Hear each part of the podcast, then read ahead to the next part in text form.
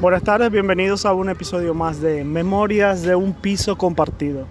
¿Cuáles eran tus vecinos?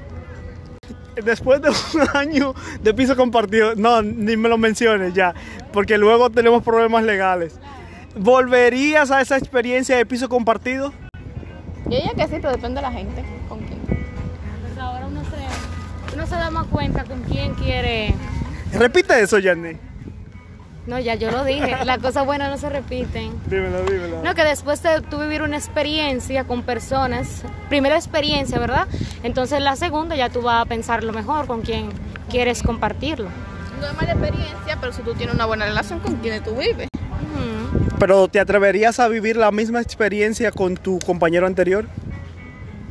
Omite, pregunta, a mí no me pregunté. Pregunta omitida. en Memorias de un piso compartido, señor Juan Manuel, ¿te atreverías a vivir en piso compartido nueva vez si tienes la oportunidad? Bueno, depende en qué país, con qué persona, pero por supuesto es una experiencia económicamente favorable Sí, y también para comprender la diversidad de la gente. claro. Y creo que como antropólogos eso ayuda muy bien al desarrollo de su carrera. Totalmente. Y una última pregunta. ¿Cómo describes a tu compañera de piso del año pasado? Bueno, tuve varias compañeras, Ok, ok. Alan primera. fueron al menos tres. Ok, ok. ¿Te atreverías a volver a compartir piso con la misma compañera? Con las mismas, ya que dijiste que fueron varias. Sí, supongo que sí. Ok, ok. ¿Algo más que quieras agregar como consejo final para personas que buscan un piso compartido En España o en el mundo, en el mundo? nada, tener sus reglas claras, su respeto y, y llegar a acuerdos en- mientras se puede. Mientras se puede.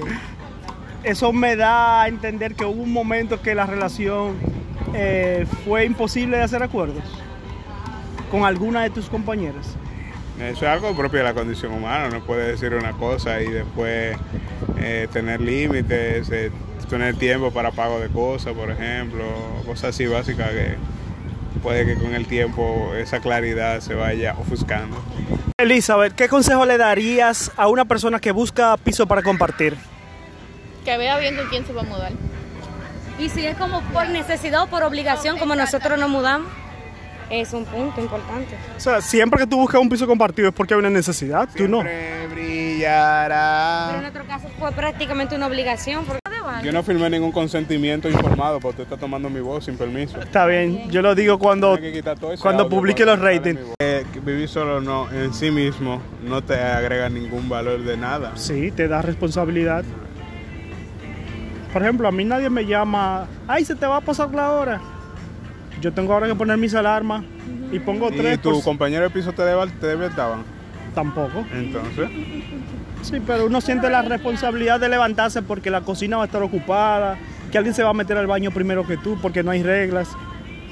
no, pero si no, hay- tampoco para el baño hay que poner regla, tú vas a poner Sí, hay una que regla. poner para ir reglas al baño. porque Y recuerda, que no podía ir al baño en- de 7 a 8 en mi hora. Hay que po- Me toca a mí. hay que poner reglas porque si yo De 7 a tengo 8 el baño no lo puedo, pero no, está- no hay nadie adentro, no lo puedo usar. si yo tengo el análisis retardado, entonces necesitaré más tiempo para analizar. ¿Cuál es el propósito de este Este episodio es completar el episodio anterior. Auspiciado por el Banco Popular, el banco de los dominicanos. Gracias. No, el Banreserva. Elizabeth, Ah, un bueno. último consejo. Consejo. Beban agua e hidrátense, que hace mucho calor. Gracias.